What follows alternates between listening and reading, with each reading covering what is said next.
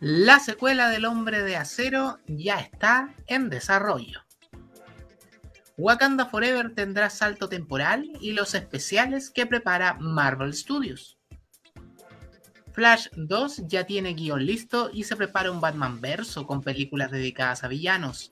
Eso y mucho más te contaré hoy porque aquí comienza Noticias Multipan.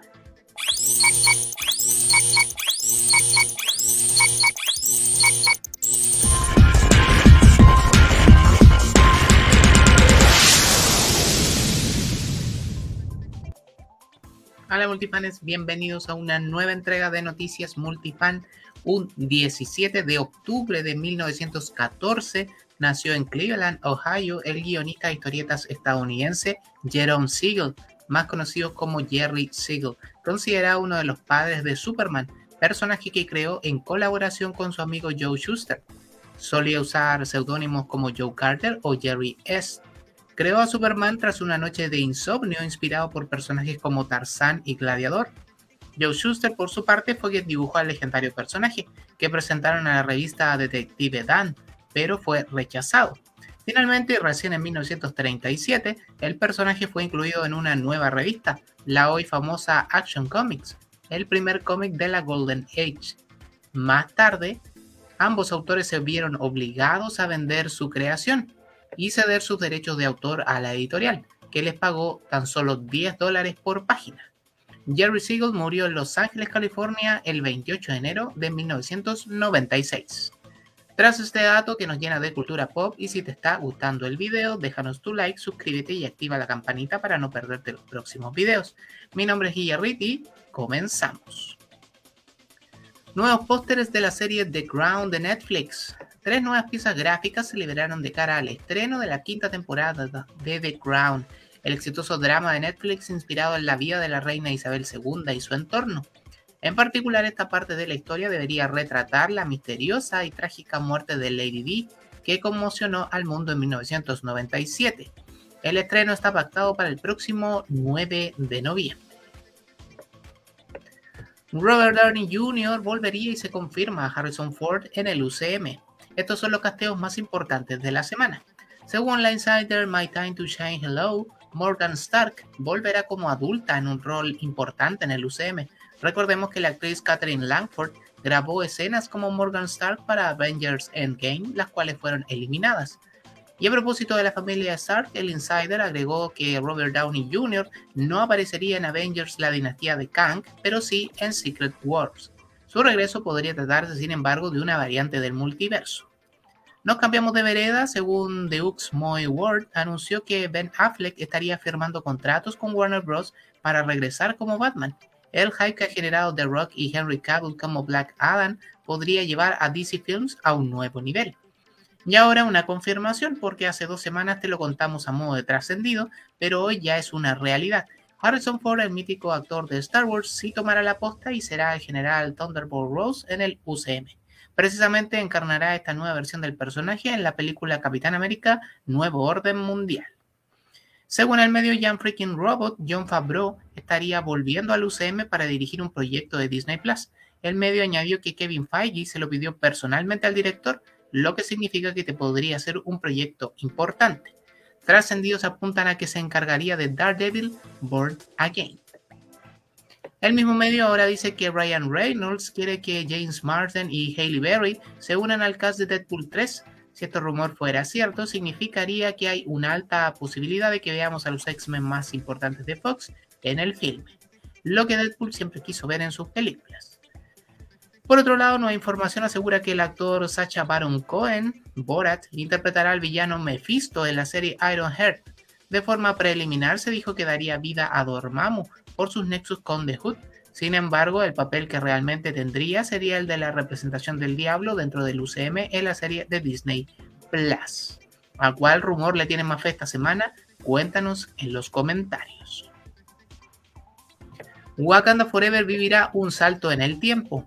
Un reciente comunicado de prensa de Disney reveló que la película tendrá un salto de tiempo, ya que Ramonda mencionará que ha pasado un año desde la muerte de T'Challa y Churi parece no haber empezado a sanar. Ambas tomarían un retiro a la zona alejada de la ciudad para un ritual de duelo. Ahí es cuando Namor se presenta ante ellas. teniendo en cuenta que Endgame ocurre a finales del 2023. Parte de los eventos de Black Panther Wakanda Forever se situarían a finales del 2024 o inicios del 2025. Por otro lado, en temas más mundanos, se espera que la secuela de Black Panther gane entre 180 y 225 millones de dólares en taquilla nacional, esto equivalente a los Estados Unidos. Se cumplirán los números, esto recién lo comenzaremos a descubrir cuando la película llegue a los cines el próximo 10 de noviembre. El director de The Batman prepara todo un universo de películas sobre villanos. The Hollywood Reporter confirmó que Matt Reeves no solo está desarrollando una secuela de Batman y series spin-off, sino que también películas de algunos villanos. Entre ellos aparecen Clayface, Scarecrow y Profesor Pick personajes que están en etapas tempranas de desarrollo y serán parte del universo de Robert Pattinson. Recordemos que el primer proyecto que se confirmó tras el éxito de la película fue el spin-off centrado en el pingüino de Colin Farrell. El actor precisamente confirmó que la serie de Oswald Cobblepot inicia una semana después de los eventos de The Batman. Gótica sigue inundada y la primera escena tiene a Oswald caminando en la oficina de Falcone llena de agua. Farrell añadió que el guion es encantador y está muy bien escrito, apreciando el gran trabajo que está haciendo el guionista del proyecto, Lauren Lefranc. Este proyecto para HBO Max comenzaría a filmarse en febrero de 2023. Finalizó el rodaje de la segunda temporada de Loki. Este segundo ciclo tendría como gran antagonista a Kang el Conquistador, a quien primero veríamos en Quantumania, la tercera película del Hombre Hormiga, también es importante considerar que en la primera temporada del Loki vimos a El que permanece, quien sería solo una de las innumerables encarnaciones de Kang. Esta segunda temporada llegaría a Disney Plus en el invierno chileno del 2023. Y fue presentado el teaser trailer del regreso de Teletubbies. Los cuatro personajes infantiles regresarán en una nueva temporada gracias a Netflix Junior, un apartado dedicado a contenidos de este rango etario. Lo más llamativo de este teaser que le presenta a las nuevas generaciones a Tinky Winky, Po, Lala y Dipsy es que el clásico sol que tenía una guagua rubia dentro ahora fue cambiado por dos niños de pelo negro y otro de piel negra. La serie británica original fue un éxito a finales de los 90 e incluso hubo un remake en 2015. Lo de Netflix se avisora como nuevos episodios inspirados en la serie original que llegará a la plataforma el próximo 14 de noviembre. Kingpin se convertiría en alcalde de Nueva York en Daredevil Born Again. Daniel Rickman indicó en su cuenta de Patreon que se están buscando actores para que formen parte del equipo que llevará a Wilson Fisk a la alcaldía de Nueva York. Por lo tanto, Daredevil Born Again sí explorará esa historia de los cómics, donde Kingpin termina siendo alcalde y lanza algunas normas para perseguir a los vigilantes. Ciertos rumores apuntan a que lo sucedido en esta serie tendría repercusiones en Spider-Man 4, que según consigna de Cosmic Circus estrenaría el 12 de julio del 2024. Primeras impresiones de Black Adam, una película que iba a ser para adultos. Se reveló que originalmente Black Adam estaba planeada como una cinta clasificación R, es decir, para más de 18 años, por lo violenta y explícita que estaba escrita. Sin embargo, se modificó para hacer una película PG-13, más de 13 años, para poder llegar a una mayor audiencia en salas de cine. El protagonista de la cinta, Dwayne Johnson, aseguró que a The Top Comics en un futuro cercano veremos a Black Adam enfrentarse con el Shazam de Zachary Levi dentro de un futuro proyecto del DCEU. Pero quizás lo más importante de toda esta nueva etapa que viven las películas de DC es el inminente regreso de Henry Cavill como Superman, algo a lo que el propio Walter Hamada se negó, según La Roca, y por ello debió esperar a que los nuevos ejecutivos a cargo tras la fusión de Warner con Discovery se hicieran cargo y así pudiera conseguir el regreso del actor y del personaje. Así las cosas, las primeras impresiones sobre la película son, por ejemplo, de Fandango, que apuntó toneladas de acción, personajes en los que te involucras instantáneamente y un ritmo increíble Dwayne Johnson encuentra un gran equilibrio en ser amenazador y rudo, pero también empático. Me encantaron especialmente Hawkman de Aldis Hodge y Doctor Fate de Pierce Brosnan. Por su parte, Gizmo señaló, Black Adam es una nueva pieza digna del rompecabezas de DC, pero no el salvador que prometió. Mantiene la acción y el ritmo propulsor, pero también convierte muchos temas, tramas y personajes en un elegante escaparate. Es desordenado de una manera que se puede ver. Finalmente, Will Light Entertainment opinó así. Black Adam es todo lo que esperaba que fuera, un espectáculo de antihéroes al estilo de Snyder que ofrece mucha acción y escenarios impresionantes. Dwayne Johnson como Black Adam, un papel para el que nació. Centineo y Swindle son divertidos de ver. La película llegará a los cines este jueves 20 de octubre. La secuela del Hombre de Acero ya está oficialmente en desarrollo. Se desprende de la noticia anterior, pues el lunes se confirmó que los rumores eran absolutamente ciertos. Es que The Hollywood Reporter ratificó que la secuela de Man of Steel con Henry Cavill está en desarrollo y Charles Robin será el productor. El medio añadió que están en busca de guionistas y uno de los que, de los que tienen en mente es Christopher McQuire de Misión Imposible, aunque sería complejo que tomara las riendas de esta cinta puesto que la franquicia protagonizada por Tom Cruise se está filmando consecutivamente. Pero lo concreto es que la película sí será una realidad y se tratará de la secuela del mismo nombre que estrenó en cines en el año 2013. Edward Norton pudo volver a ser, a ser Hulk más bien en el final de She-Hulk. El final de la octava serie de Marvel Studios no dejó indiferente a nadie y más allá de romper la cuarta pared, en este caso la app de Disney Plus, para cambiar su propio, propio final de temporada, dándonos otro cameo de Daredevil, haciendo pagar al villano de Pokémon ante los tribunales, dejando una vez más a Emil Blonsky privado de libertad y desestimando que su primo Bruce, encarnado por Mark Ruffalo, viniera a rescatarla. Fue precisamente esta última trama la que podría haber tenido una sin igual vuelta de tuerca. Es que la directora de She-Hulk, Kat Coiro, confirmó que se barajó la posibilidad de que Edward Norton regresara como Bruce Banner en la serie. Esto fue lo que dijo. Hubo mucha conversación sobre el hecho de que la última vez que ambos estuvieron juntos fue un actor diferente quien hacía de Hulk, y Mark Ruffalo. Solo algunos chistes sobre eso. A nosotros nos entretuvo la idea de cambiar a Mark por Edward, pero eso no llegó a suceder. Ojo, este regreso habría sido solo para una escena en una especie de chiste de la cuarta pared, cambiando a Ruffalo por Norton y luego volviendo a Ruffalo. Es lo que Cat Coiro dio a entender por lo menos. Los nueve episodios de She-Hulk ya están disponibles en Disney Plus y nuestro comentario te lo dejo en la tarjetita de aquí arriba. Estos son los nombres de los episodios de Tales of the Jedi. Gracias a Star Wars News Net tenemos la lista con los nombres de los episodios y sus respectivos guionistas y directores de Tales of the Jedi, la serie de cortos animados enfocados en una Sokatano pequeña y un Conde Doku joven. Y estos son Life and Death dirigido por Nathaniel Villanueva, y escrito por Dave Filoni. Los episodios 2 al 5 son dirigidos por Saúl Ruiz y escritos por Dave Filoni. Se llaman el 2 Justice, el 3 The Sith Lord, el 4 Practice Make Perfect y el 5 Coda. Finalmente el 6 se llamará Choices y será dirigido, escrito por Charles Murray y escrito por Elan Murray. Los cortos se estrenarán todos juntos este 26 de octubre en Disney Plus. El incierto futuro de Cartoon Network. Warner Bros. Discovery despidió a 80 de sus empleados y anunció que no cubrirán 43 vacantes que se encuentran disponibles, lo que afecta directamente al departamento de animación de Cartoon Network. Según Variety, Warner Bros. Animation, Cartoon Network Studios y Hanna-Barbera Studios Europe seguirán existiendo, pero los equipos de desarrollo y producción principal de Warner Bros. Animation y Cartoon Network Studios se fusionarán. La noticia preocupó de gran manera a los fanáticos de la productora, afirmando que es el final de una era para los niños de los 90.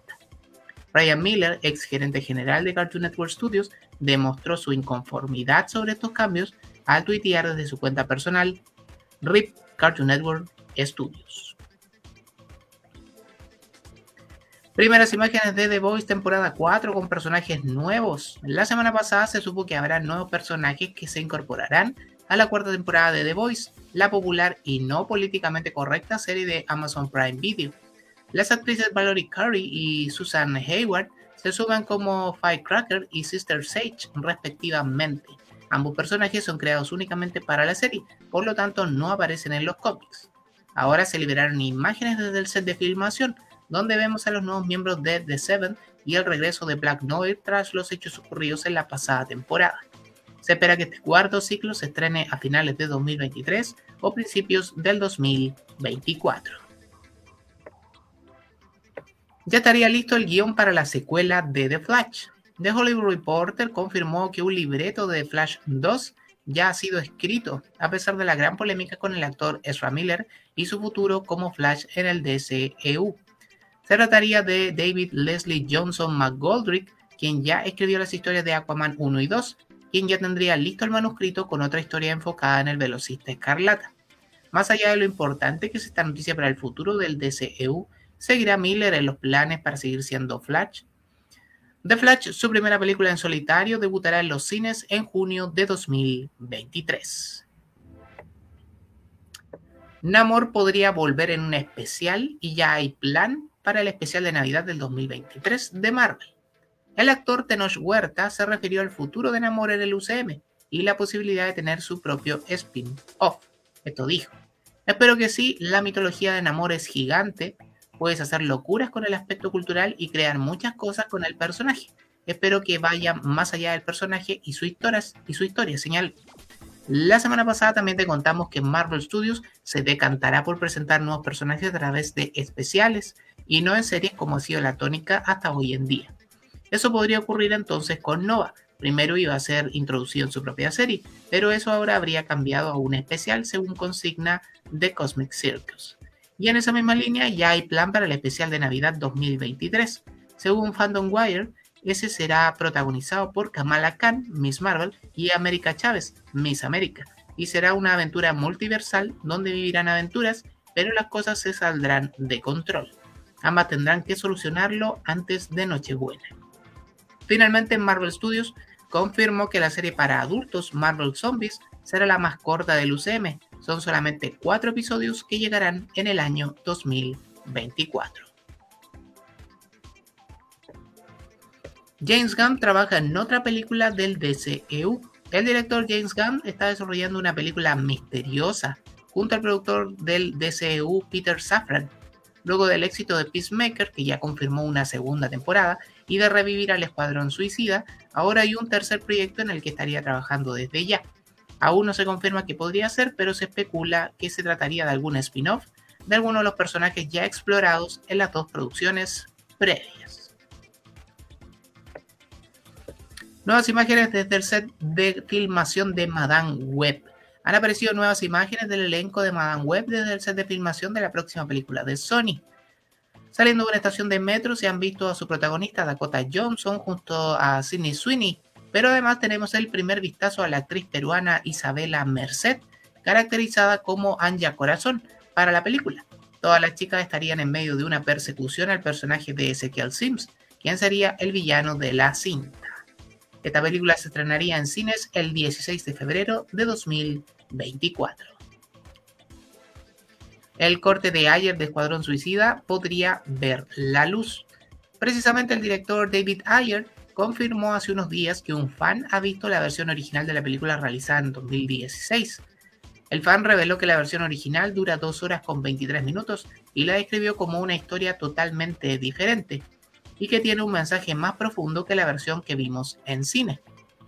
Más detalles que ha dado el fan, tan solo faltaría pulir los efectos del último arco. Las escenas de Batman de Ben Affleck son más largas. No hay cameo de Flash. Batman v Superman Ultimate Edition es. No está Steppenwolf. 45 minutos nunca antes vistos. Trascendidos indican también que habrá una proyección de Warner Bros. para Ayer Cut y tendría lugar el 5 de noviembre próximo. Tras verlo, se decidirá si el proyecto, si se proyecta más bien en cines o vía streaming.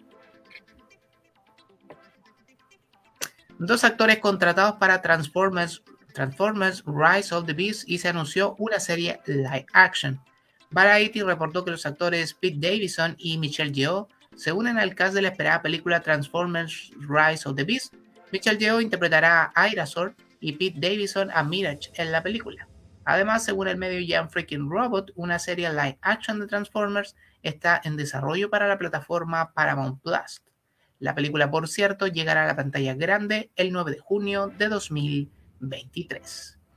Y así le ponemos punto final a esta nueva entrega de Noticias Multifan. Síguenos en nuestras redes sociales como arroba multifanchile y a mí en Instagram como Guillerrit. Y recuerda, para que ser un fan, si puede ser un multifan. Nos vemos la próxima semana. Esto fue Noticias Multifan. Chau, chau, chau.